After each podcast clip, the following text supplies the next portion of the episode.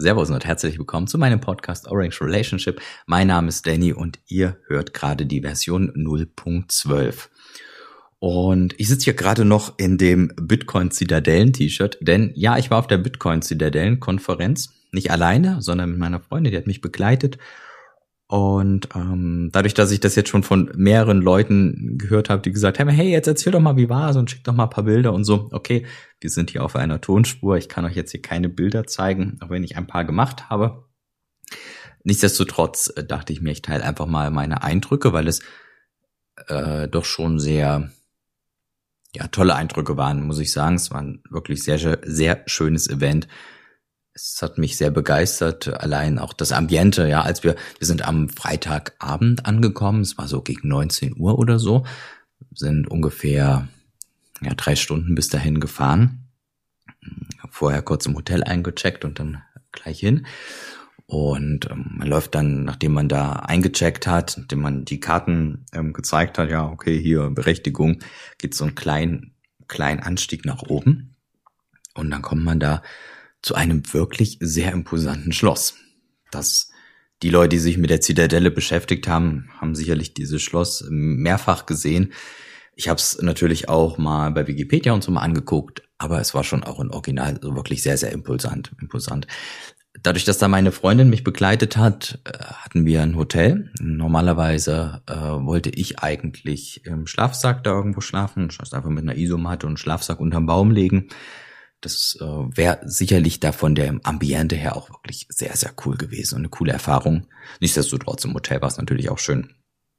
So, äh, ich wollte aber nur noch mal kurz darauf zu sprechen kommen. Es war nicht nur das Schloss, es war halt wirklich auch so dieser dieser riesen Garten, ne, so der der sehr imposant war. Es war wirklich schön, so sehr auf, auf dem Berg gelegen und einen schönen schönen Ausblick. Und ich denke, alle, die da waren, die werden mir dabei pflichten, dass das schon ja so eine Bitcoin-Zitadelle durchaus ja gut gut äh, gerecht wurde. Ja, das wird gab immer so dieses Meme, so Bitcoin-Zitadelle und dann bauen wir uns so unsere eigene eigene kleine Welt und so einen kleinen kleinen Staat und wie auch immer. Ja, darauf ist das ja so ein bisschen entstanden. Das kam schon ganz gut hin, muss ich sagen. Ja. Ja, wie gesagt, wir sind 19 Uhr angekommen. 20 Uhr hat die erste Vorlesung äh, gestartet. Und zwar ging es da um freie Privatstädte. Das war schon sehr interessant. War schon ein, ja, ich will nicht sagen harter Tobak, war aber, man wurde schon sehr in dieses, dieses Thema ganz gut reingezogen. Ja, äh, zu der Zeit gab es da auch gerade so ein bisschen, ja, Maskenkontrolle und so, war wohl irgendwie das Ordnungsamt da. Da hatte dann der, der Redner, der Titus, hatte da auch einen ganz guten Ansatz und wo er dann halt sagt, okay, in einem freien Privatstätten würde sich das dann halt vielleicht ein bisschen anders ausgehen, statt dann, dass dann, dass wir uns gegenseitig kontrollieren und nicht, dass uns eine andere Instanz dann halt kontrolliert und guckt, ob wir das da irgendwie richtig machen oder für, für, ne, da würden wir eher so für uns entscheiden und würden dann mit einem gesunden Menschenverstand diese ne, Organisation Organisation leiden. Übrigens, apropos Organisation, das war wirklich gut. Es fand also wirklich ein Lob an alle Helfer. Ich hatte meine Freundin und ich, wir hatten uns beide ähm, mit dem von, von dem Jeff in die Telegram-Gruppe für Helfer eintragen lassen und das war wirklich toll zu sehen, dass wenn er irgendwie geschrieben hatte, hey hier die Stühle müssen mal raus und so, dass es super viele gelesen hatten, sofort hingestürmt sind und dann haben wir noch andere, die es dann auch gesehen haben, die gar nicht jetzt in der Gruppe drin war oder als Helfer eingeplant waren oder sich bereit, freiwillig bereit gemeldet haben oder wie auch immer, dass die dann halt auch da super gut mit angepackt haben. Es war wirklich ein Community-Event von der Community für die Community. Das hat man da auch ganz häufig gemerkt bei irgendwelchen Dingen irgendwo mal hintragen oder dann die Stühle wieder wegtragen oder, oder wie auch immer. Ja. Äh, da haben sich sehr schnell dann Leute immer wieder gefunden, die dann die kleinen Aufgaben dann machen. Das hat echt gut funktioniert weiß gar nicht, es waren irgendwie so 25 Leute in der Gruppe, meine ich, ähm, in dieser freiwilligen Helfergruppe. Es war auf jeden Fall sehr, sehr cool und, und zu sehen, wie schön das halt funktioniert und wie bereit die Leute sind, dann da auch kurz zu helfen. Ja, okay, aber weiter, weiter im Text. Äh, es ging dann 21 Uhr, war dann von dem Friedemann vom, vom äh, Honigdachs. Der hatte, ja, weiß nicht, Ihr werdet das sicherlich mal gehört haben oder viele von euch, da hat er dieses Projekt äh, Magic Future Money mal ins Leben gerufen, wo er dann gesagt hat, hey, hier macht uns doch mal irgendwie schickt uns mal Geschichten, die in der, in der Zukunft spielen und wo irgendwie Geld, es muss nicht Bitcoin sein, es war keine, keine äh, Auflage, dass es Bitcoin sein muss, sondern irgendwie Geld, wie das da eine Rolle spielt und macht doch da mal eine coole Geschichte drum.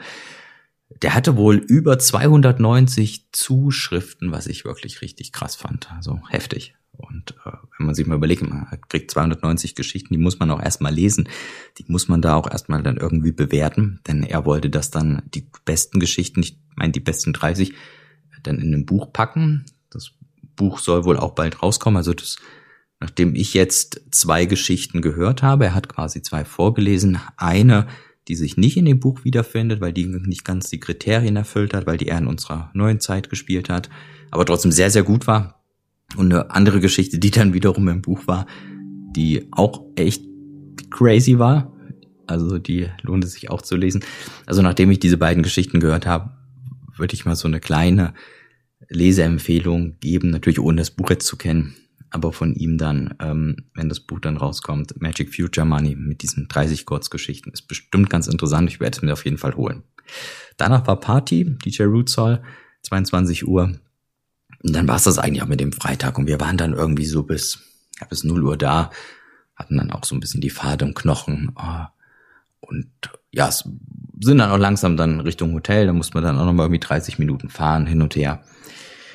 Und so war dann das, dass wir dann am nächsten Tag um 10 da waren. Da hatte Roman, der Blogtrainer, den kennen sicherlich fast alle von euch, hatte dann die Einführung gegeben hat er so ein bisschen gesagt, was man noch so vom Tag erwarten kann.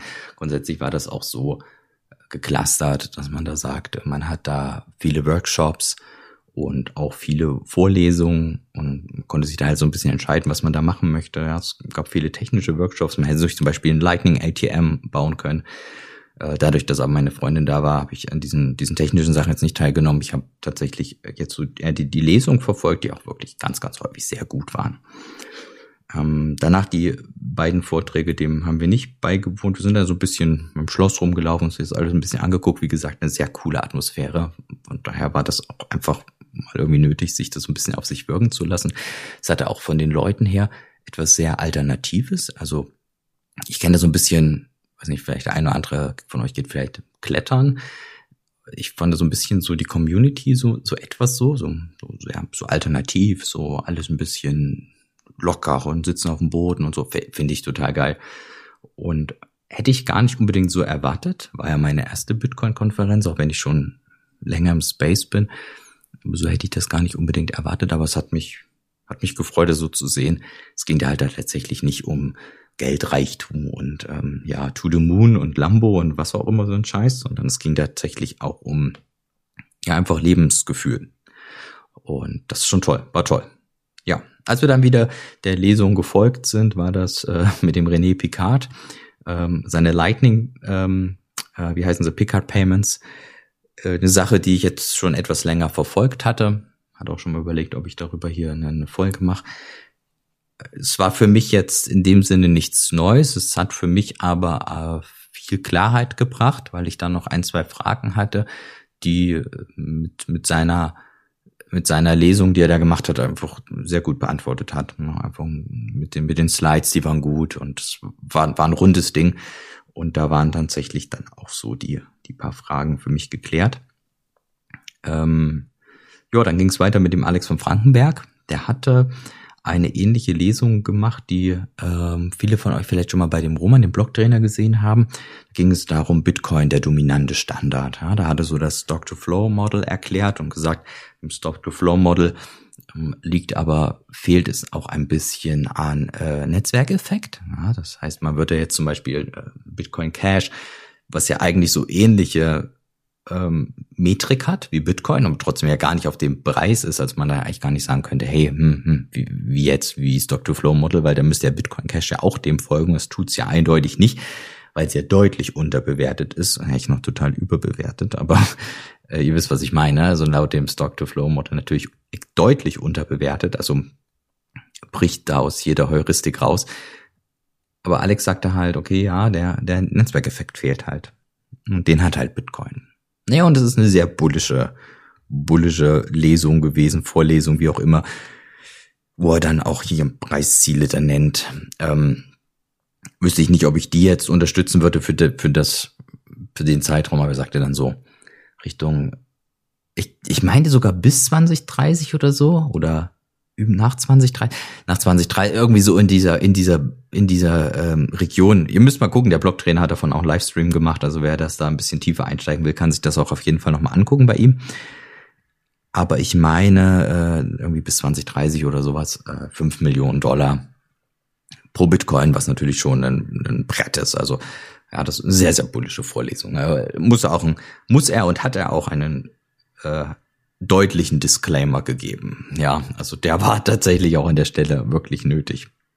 Ja, dann hatten wir dann eine Vorlesung, ähm, wo es darum ging, die äh, Regulierung in Liechtenstein, also Bitcoin-Regulierung, wobei es gar nicht unbedingt nur Bitcoin war, es war auch, ja, es wurde da zwar in diesen Gesetzen, die die da gemacht haben, haben die nichts von Blockchain erzählt, nichts von DLT und so weiter. Ich weiß gar nicht, sie haben es als vertrauenswürdige Instanz oder so.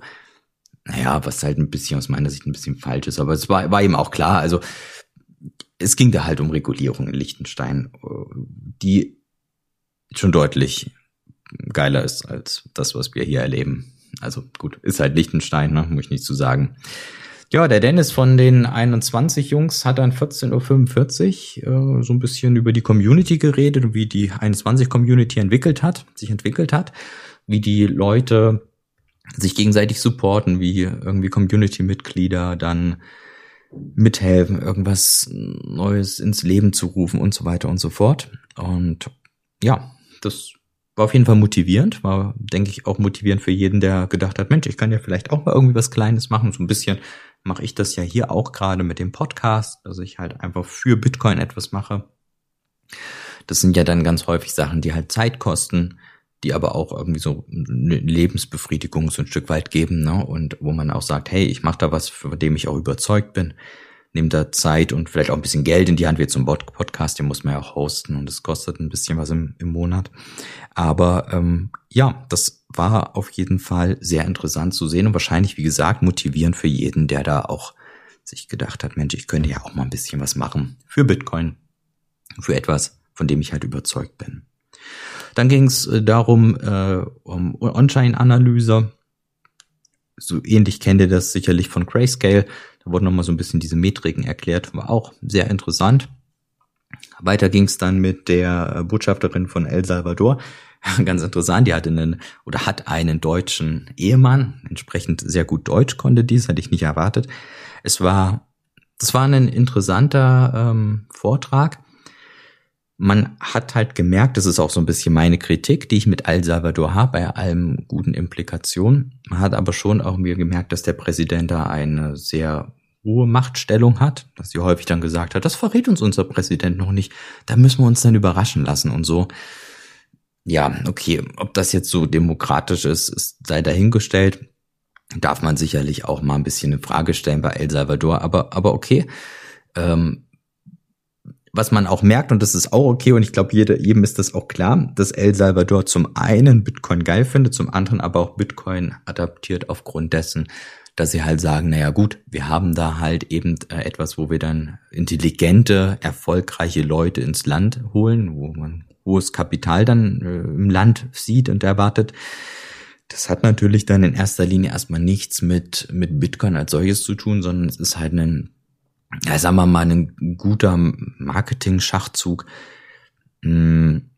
Das, davon kann man jetzt halten, was man will es ist in dem Sinne aber trotzdem eine Win-Win-Situation. Ich hatte mal so ein bisschen mit meiner Freundin umdiskutiert, die dann halt sagte, ja, ist doch cool, wenn, ja, so die adaptieren Bitcoin, davon sind sie begeistert und dann haben sie halt noch diesen, diesen Marketing-Aspekt.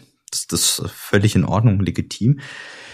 Allerdings kam mir das in dem Vortrag, so toll der auch war, ne, nichts gegen die Frau oder irgendwas, kam mir ein bisschen zu viel vor wo man halt dann eben so gesagt hat, ja, was ist denn jetzt gut an El Salvador und was kann man da jetzt alles machen und äh, wo sind Investitionsmöglichkeiten, das ist unser Land und man kann das surfen und hin und her und ne? Also das Land wurde sehr vermarktet auf dieser Konferenz. Hm, nichtsdestotrotz war das wirklich interessant. Man muss halt wissen, wie man es einordnet. Ne? Also ich glaube, wir brauchen uns da nichts vorzumachen. El Salvador springt auf beide Züge auf, das Marketing, die, das Kapital, ähm, die Innovation ins Land zu holen ist ja auch völlig in Ordnung. Ne? und aber zum anderen auch, weil sie Bitcoin einfach geil finden. Und ähm, ja, war sehr interessant. Schön, dass die Frau da war. Und ähm, ja, wie ging es dann weiter? Danach ging es mit einem Professor der Universität Leipzig weiter. Der hatte so ein bisschen über den Wettbewerb der Währung gesprochen. Ähm, österreichische Ökonomie, war er ein Verfechter der österreichischen Ökonomie. Hätte ich mal gesondert eine Folge zu machen, möchte ich jetzt nicht so weiter eingehen. Es ging dann aber noch ein, etwas in der, in der Diskussion, wo dann unter anderem auch der Professor da war, wo es dann um äh, Hyper-Bitcoinization ging und ob das denn denkbar ist, äh, wie das denn aussehen wird, ab welchem Punkt sind wir denn in einer Hyper-Bitcoinization? Also sind wir erst dann da, wenn jeder nur noch Bitcoin benutzt oder ist es vielleicht eine Sache, die jeder mit sich selbst ausmacht? Hm? So, ähm, ja, also es war eine spannende Diskussion, wobei ich also ja, es war ein Panel so, ne, wo eigentlich dann doch auch schon eine Diskussion ist vielleicht ein bisschen, bisschen, bisschen äh, falsch gesagt, weil so, so ein Panel, wo alle doch so ein bisschen mehr oder weniger der gleichen Meinung war. Dann als äh, letztes in diesem, in diesem Raum, oder beziehungsweise dann vor letztes und dann gab es erstmal Armbrot. Aber davor kam, kam Gigi, äh, kennen vielleicht auch viele von dem 21 Jungs. Gigi hat ja unfassbar gute, gute Artikel geschrieben. Ich denke hier an äh, Bitcoin ist Zeit und solche Geschichten, ja, die kommen ja von dem Gigi. Und äh, der hatte so ein bisschen über Memes gesprochen und wir meme uns die Welt, wie sie uns gefällt ähm, war selbst in einem grünen komplett Overall gekleidet und ja, also es war eine wirklich tolle Präsentation. Ich fand die gut gemacht. Ich fand die echt gut gemacht. Ich fand die war knackig. Die war, äh, die hat's einfach auf den Punkt gebracht. Ich kann die gar nicht so richtig wiedergeben. Äh, es ging da um ähm, ja um Informationen eigentlich auch um die Geschichte, die ich hier schon mal in der Folge besprochen hatte, dass viele äh, Goldbefürworter halt eben sagen, man solle Gold auch auf die Blockchain bringen. Gigi hat es sehr eindrucksvoll und kurzen und knappigen äh, Slides gezeigt, dass es halt Bullshit ist, dass man halt ähm, nur Informationen in die echte Welt transportieren kann, aber nicht in der, von der echten Welt die Information rein. Dann laufen wir immer in das Oracle-Problem. Das hatte ich auch schon mal in anderen Folgen angesprochen, unter anderem eben in der erwähnten. Und ähm, naja, also das, das war, wie gesagt, echt eindrucksvoll, war cool, ihn mal erlebt zu haben. Ich finde find ihn eh ziemlich cool. Ich finde ja auch Twitter so ziemlich cool, also mit dem ganzen Meme, so ein bisschen so der Meme-Lord. Von daher war das auch so sehr interessant für mich. Ja, danach, wie gesagt, gab's Essen. Und danach gab's so, so eine kleine Kunstauktion. Die war interessant anzusehen. Es ging wohl da irgendwie um hauptsächlich NFTs. Die Auktion stand, fand im Telegram statt, aber es gab auch keinen Zugriff, Zugang, zumindest habe ich keinen gefunden jetzt für die normalen Leute, die da waren. Dann wurde dann irgendwie da auch mit Dollarwerten hantiert. War ein bisschen, bisschen, bisschen äh, crazy irgendwie, aber trotzdem auch ganz interessant. War da so ein bisschen so ein Auktionsflair. Leider konnte oder hat irgendwie keiner von der Auktion da mitgeboten, äh, sorry, von der, von der, von, äh, von der Zitadelle mitgeboten. Zumindest habe ich da kaum welche gesehen, die da irgendwie am Handy hingen. Von daher war es da so ein bisschen so eine Abstraktion weiter weg, weil man gar nicht wusste, ja, wer bietet denn da jetzt eigentlich? Da haben echt viele mitgeboten. Glaube, da waren 75 Leute in diesem Telegram, ähm, in dieser Telegram-Gruppe. Aber ja, das war für mich so ein bisschen. Hm. Ich habe auch die Einführung nicht ganz verstanden, von daher hat er das vielleicht auch ein, am Anfang eindeutig gesagt. Aber ich fand das eben ein bisschen komisch, NFTs, Bitcoin-Konferenz und dann biete ich in Dollar ja, wie gesagt, war interessant anzugucken. Haben wir uns auch angeguckt, aber ähm, war schon irgendwie ein bisschen crazy. Jo, und als allerletztes hatte der Holger Roman vom Blockchain-Sender.net äh, da eine, ähm, ja, so, so eine Quizrunde gemacht. Das fand ich lustig, das hat Spaß gemacht. Das hat einfach mal geguckt, wo steht man denn. Das heißt, er hat quasi Charts gezeigt ähm, und irgendwelche Abbildungen, zum Beispiel wie viel neue Adressen in welchem Zeitraum und hin und her. Man hatte dann immer vier Antwortmöglichkeiten. Naja, ganz häufig hatte man eigentlich nur drei, weil dann irgendwie die vierte dann irgendwie dann was einfach was Lustiges war, was eindeutig war, dass es das falsch ist. Mm, aber es war so, dass äh, das, das, das war cool. Das hatte so eine richtig schöne Dynamik. Ich weiß nicht, hatten 42 Leute, doch ich glaube 42 Leute oder 44 haben daran teilgenommen. So viel waren es dann nicht mehr. Viele waren dann schon so bei der Party und blieben dann quasi unten eine Etage tiefer, wo auch die Auktion war, wo dann auch Mucke gemacht wurde und so. Und ähm, ja, das hat mir aber echt gut gefallen. Das hat Holger toll gemacht. Wirklich. Äh, ja, Gratulation für, für, für, so eine, für so eine coole Idee. Ja, einfach so eine auflockernde Idee. Danach hatten dann der Holger und Daniel quasi kurz mal hier von seinem, von ihren äh, Konsens Nonsens Podcast haben sie dann dann um so eine kleine Diskussion äh, gemacht auf, auf, auf der, auf der Bühne. Es ging da um Proof of Work, Proof of Stake, meine um NFTs und so, um so eine kleine Diskussion, weil sie festgestellt hatten, ja, sie haben ja doch relativ häufig Konsens. Ich weiß nicht, die Leute, die von euch den, den Podcast kennen, die kennen das vielleicht auch, dass tatsächlich die beiden nähern sich total an ihren zusammen irgendwie an. Das war noch in den in den äh, Monaten zuvor und so noch total anders. Da hat es richtig Blut dort gegeben. Aber die kommen da immer mehr zusammen. Naja, man sieht halt dann doch, die Wahrheit liegt dann wahrscheinlich irgendwo in der Mitte und dann nähern sich halt eben dann beide an. Naja, das war's dann. Danach gab's halt eben noch mal ein bisschen, ein bisschen Mucke, immer kostenlos trinken, Essen gab's ohne Ende. Ja, es war sehr, sehr lecker war alles ganz toll. Auch die Leute, die man mal treffen konnte, mit denen man mal sich austauschen konnte, die man irgendwie so kennt und doch irgendwie nicht. Mm, es war eine wirklich rundum gelungene Veranstaltung. Also ich kann da, ja, ich kann mich da eigentlich nur nochmal bedanken bei allen, die irgendwie mitgeholfen haben und die das organisiert haben und die das so ins Leben gerufen haben, die auch die Ideen hatten für, für diese, für diese Vorlesung. Also hat mir und meiner Freundin wirklich sehr gut gefallen. Es hat uns ähm, ja auch irgendwie gezeigt, ähm, ja, dass man, dass man auch ruhig mal so für sowas Energie aufbringen sollte. Ne? Deswegen habe ich jetzt gleich so die Motivation gefunden und gedacht, komm, dann, dann mach doch jetzt hier gleich mal eine Folge, so ein kleines Update.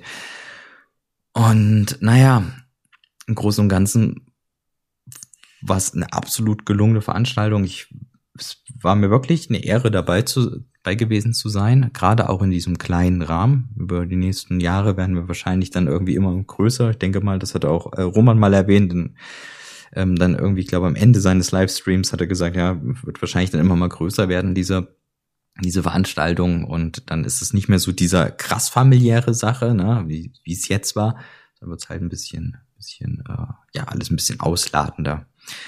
Ähm, ich hätte erwartet tatsächlich, dass mehr irgendwie Gag-Sachen machen, dass mehr, äh, also so jetzt einfach von der Community her, das könnte, könnte beim nächsten Mal vielleicht stattfinden, dass jeder sich immer irgendwas, irgendwie ein bisschen was Kleines überlegt. Ich hatte so eine Blockuhr äh, hier äh, um die, ums Handgelenk, die quasi die Blockzeit angezeigt hat. Wenn ihr mal in die Show Notes guckt, dann könnt ihr die bei BTC-Ticker finden.